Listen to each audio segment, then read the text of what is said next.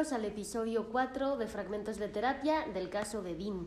En esta ocasión vamos a profundizar un poco más de cómo el pasado puede afectar nuestra vida actual y cómo cosas que ni siquiera recordamos afectan la manera en que nos comportamos y actuamos en nuestra vida adulta. Después de esa sesión tan acalorada de la vez anterior, llegó Dean en su siguiente cita. Para mi sorpresa y beneplácito no había faltado, no había dejado la terapia. A la siguiente semana estaba ahí. Me saludó efusivamente, podría decir que hasta cariñosamente, y comenzó. Quiero retomar el tema de la adopción. Claro que sí, es tu hora, hablemos de lo que quieras. Pensaba que hablarlo me pondría mal y al contrario, me sentí muy bien al contártelo. No sé si fue porque fuiste comprensiva y no me juzgaste. ¿Por qué te juzgaría por eso? Es que no tienes la historia completa. Pues soy toda oídos. Pero prométeme que no me criticarás. Prometido. Intentó comenzar, pero no, no salían las palabras. Después de unos segundos me dijo, Perdón, no, no, no puedo. Cuando estés listo, no hay prisa. Es que yo no, no. Su voz se quebró antes de terminar la frase. Buscó los cigarros, la mano le temblaba tanto que no podía girar el encendedor, finalmente lo logró.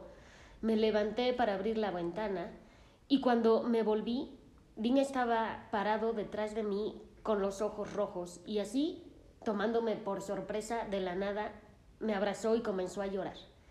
Lloraba como un niño, estaba completamente desarmado. Ese hombre fuerte, seguro de sí mismo, que no podía verse débil y que según él sabía cómo arreglársela solo, estaba completamente débil y vulnerable en aquel momento.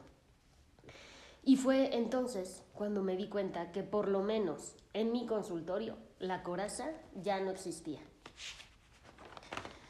Hay un área del cerebro que está encargada del lenguaje.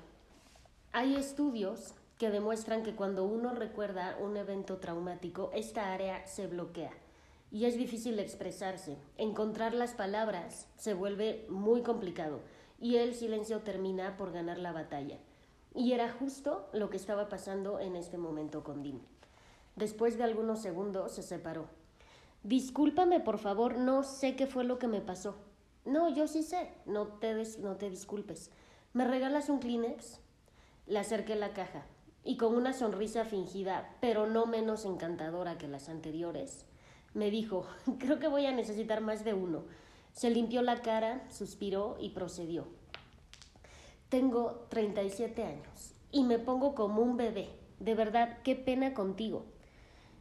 Entonces yo aproveché la oportunidad y decidí aventurarme en un comentario que podría ser tan fructífero como desastroso.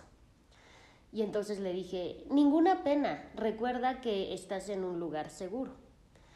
Su expresión cambió, como si hubiera descubierto el hilo negro de algo importante. A esto los psicólogos le llamamos insight. Eso, eso fue. Ahora lo entiendo todo. ¿Qué cosa? El lugar seguro. Eso, es que nunca me había sentido seguro como para expresarme así. Ni en tu casa. Le pregunté, pero tenía miedo de estar yendo muy rápido y que eso generara una resistencia. Pero no sucedió. Me dijo, no, ahí es donde menos. Ahora que lo pienso, nunca he podido ser yo. Guardó silencio unos minutos y siguió. Cuando vivía con mis padres, Siempre tuve miedo de que se arrepintieran de su decisión y de que me abandonaran como hicieron los primeros, así que me refugié en un personaje que no les diera pretextos para rechazarme. Pero me tomé el papel tan en serio que ahora ya no sé quién soy, y es lógico. ¿Cómo voy a saber quién soy si ni siquiera sé de dónde vengo? Dime qué tengo de malo. O sea, ¿por qué la gente no me quiere? Y comenzó a llorar de nuevo. Después de algunos segundos se enderezó, buscó de nuevo los cigarros y un poco más repuesto continuó. Tú sabes quién soy. Tú de seguro ya lo sabes. No te quedes ahí viendo, dime. ¿Qué quieres que te diga? Este eres tú, no el que llegó el primer día conmigo. Este de hoy es el Dean verdadero. Pues el Dean verdadero es un llorón, no soy yo. No, sí eres tú, solo que estás dándote la oportunidad de sentir, sin enmascarar. Y eso está bien. No, no está bien. Vas a pensar que soy un débil. No, justo estoy pensando lo valiente que eres por contármelo. Además, todos tenemos derecho a sentir lo que queramos sin estarnos preocupando por qué van a pensar los demás. Durante varias sesiones trabajamos la aceptación de emociones. Incluso tuve que ayudarlo a nombrar algunas, ya que el haberlas negado durante tanto tiempo había hecho que no las reconociera. Estábamos viendo avances, ambos lo notábamos, hasta que un día otro tema surgió. ¿Has escuchado una canción que va más o menos así? Y se puso a cantar. No soy de aquí, ni soy de allá. Y se levantó y fingía como bailar con alguien y cantaba en voz muy alta. Sí, la conozco. Ese, ese es el, el verdadero Dean. ¿Por qué? Pues porque no pertenezco a ningún lado. No pertenezco a la familia con la que crecí, no pertenezco a ninguna ciudad porque vivo en tres diferentes, con tres diferentes familias, además de que la mayoría de las veces me la paso en un hotel. Es más, ni siquiera pertenezco a este país. ¿Sabes por qué mi nombre es extranjero? No. Pues porque ni siquiera soy mexicano. Tengo la nacionalidad, obviamente, porque estoy aquí desde pequeño y mis padres adoptivos eran mexicanos pero esta ni siquiera es mi lengua materna. Espera, ¿cómo que tus padres eran mexicanos? Ah, sí, bueno, es que de los cuatro que tuve, pues ya no me queda ninguno. Estoy condenado a la orfandad. Y yo ya extrañaba a don Narcisismo que estaba ahí de nuevo con esa máscara histriónica que lo protegía. Y entonces continuó por otro lado. ¿Qué te parece mi español? Es bueno, ¿verdad? Sí, sí, bastante bueno, se entiende muy bien. Sí, yo lo sé, soy autodidacta y no debe de ser fácil aprender así como yo, pero para mí es que soy muy inteligente, por eso fue tan sencillo.